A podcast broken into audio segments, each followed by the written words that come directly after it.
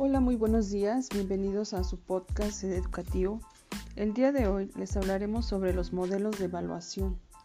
Mi nombre es Nancy Rico Cruz y me encuentro acompañada de mis compañeras María del Carmen, Guadalupe Gil y Maricel. Somos alumnas del Instituto de Educación a Distancia del Estado de Puebla, IEDEP. Comenzamos.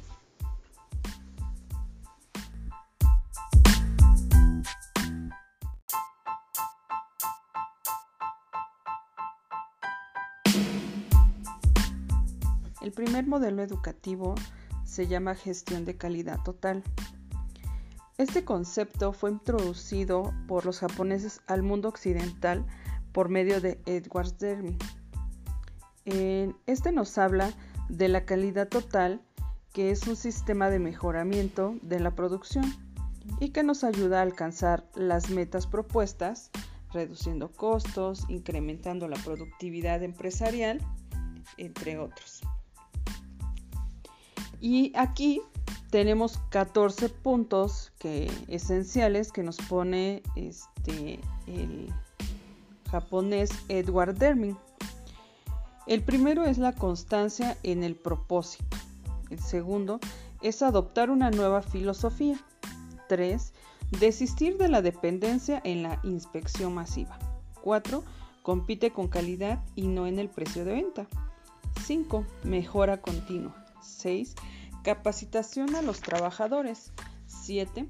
Fomentar el trabajo en equipo. 8. Eliminar el miedo en la organización. 9. Eliminar barreras entre departamentos. 10. Eliminar eslogans. 11. Eliminar estándares de producción. 12. Motivar al trabajador para que se sienta orgulloso de su trabajo. 13. Educación para el personal. Y por último, la número 14, retroalimentación. Y dentro de este eh, modelo educativo nos habla un círculo Derming en el cual divide en cuatro etapas, que es el actuar, planear, verificar y hacer. Continuamos con el segundo modelo educativo con nuestra compañera Mariana.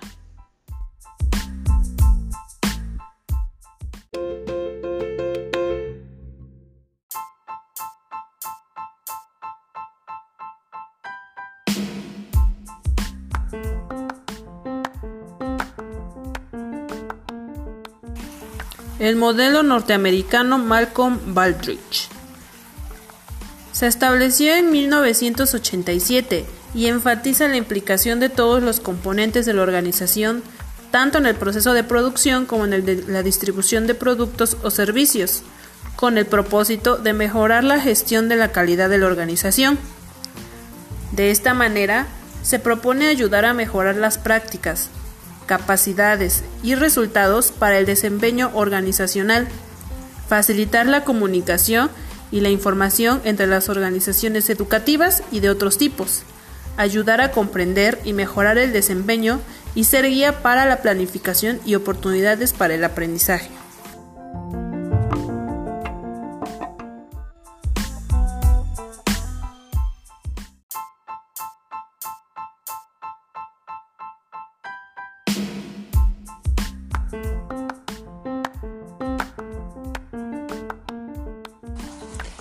Este modelo de excelencia surgió sobre la mitad de los 80.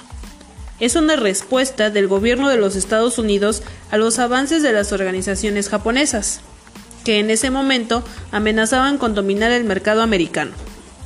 El modelo fue denominado de esta forma en honor al exsecretario de Comercio Malcolm Baldrige. Es importante señalar que la ley que dio origen al modelo se creó a partir de la investigación previa que se refirió a las características principales de la gestión de las empresas más exitosas. La idea principal era que la buena gestión pudiera ser ampliamente difundida y aplicada por las organizaciones. El modelo de gestión Malcolm Baldrige surgió sobre la mitad de los 80, en una respuesta del gobierno de los Estados Unidos a los avances de las organizaciones japonesas, que en ese momento amenazaban con dominar el mercado americano. El modelo fue denominado de esta forma en honor al, exsecretario de Comercio Malcolm Baldrige.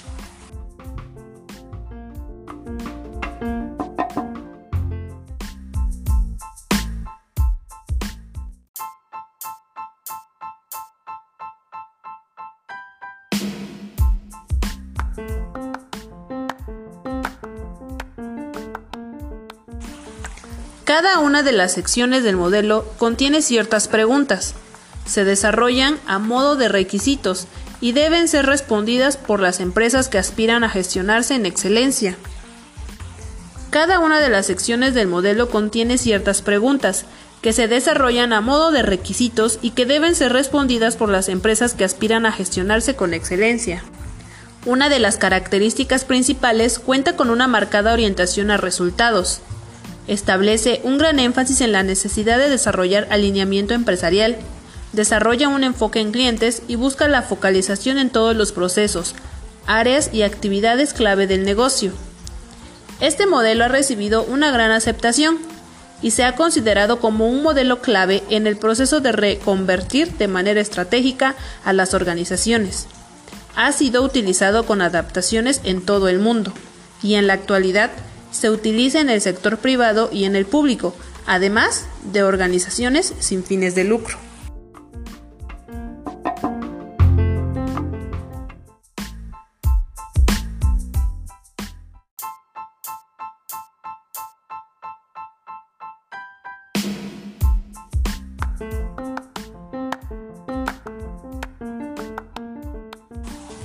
Este modelo asigna fortalezas, áreas de mejora y una puntuación de resultados de la empresa sobre las consideraciones presentadas.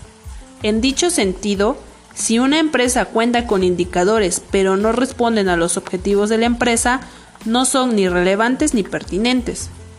Dichos indicadores no podrán ser tenidos en cuenta en la evaluación.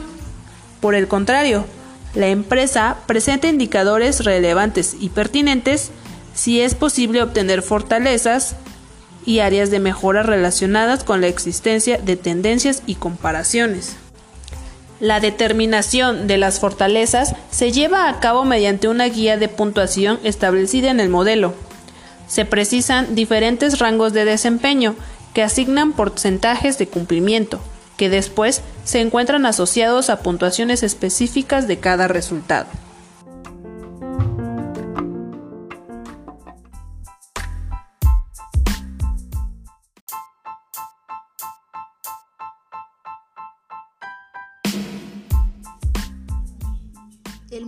Excelencia en educación fue creada en 1988 y es un modelo europeo.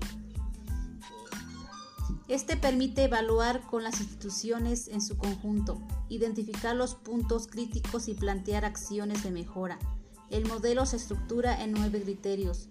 Estos se pueden adaptar a distintas realidades y contextos, así como en el ámbito educativo. El modelo funciona como un instrumento de la excelencia de una organización. No es un conjunto de normas, sino que señala aspectos a tener en cuenta si quieres obtener resultados buenos.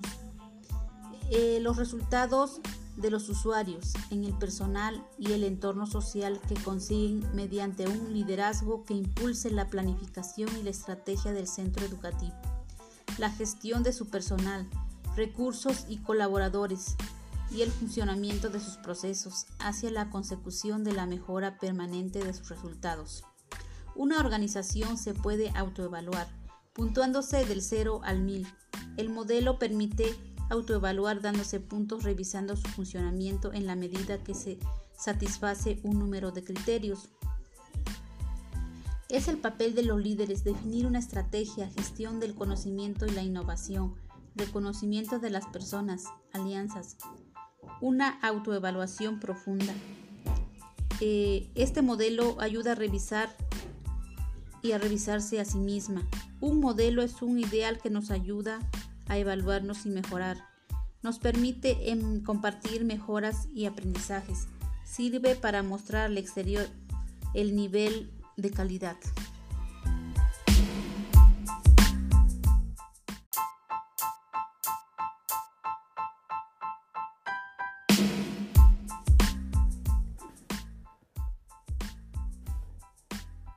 El modelo de calidad total en instituciones educativas se ha basado en la contribución de sus componentes, hacen al efecto global de la mejora en una forma integrada, apuntando a la calidad. Considera que cada componente de la institución repercute en la calidad de la misma. De tal manera que si alguno mejora o se deteriora, la institución educativa reajusta su nivel de calidad, pero continúa funcionando como una unidad.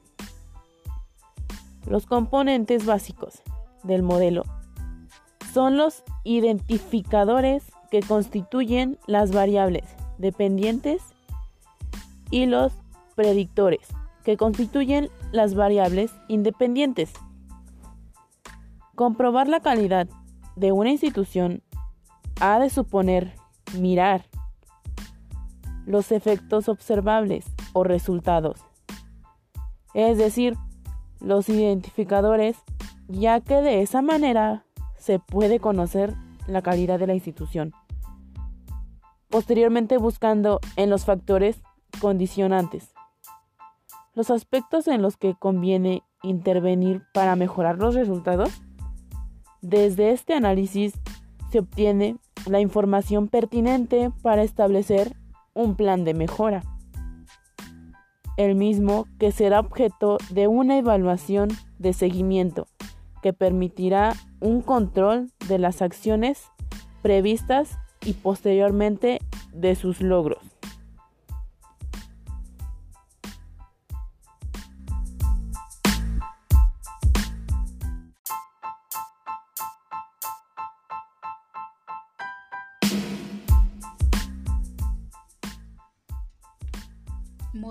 Evaluación para la mejora educativa. Para evaluar es de acuerdo a las necesidades y características de cada institución. Evaluará a la persona que trabaja en ella. Esta tiene carácter práctico y su finalidad es rumbo a la mejora. Factores: gestión, desarrollo interno, relaciones sociales y resultados. Estas cuentan con indicadores. Para evaluar cuatro fases sería planificación, ejecución, información y toma de decisiones. Los modelos nos informan cómo es la realidad de las instituciones.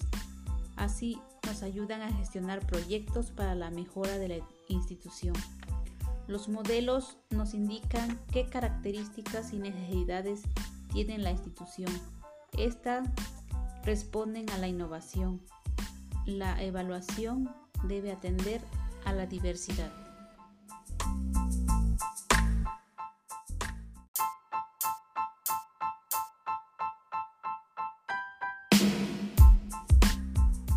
Bueno compañeros, esto ha sido todo por el podcast del día de hoy. Esperamos en verdad que les haya gustado mucho nuestro podcast. Les mandamos un saludo y esperamos que se encuentren muy bien.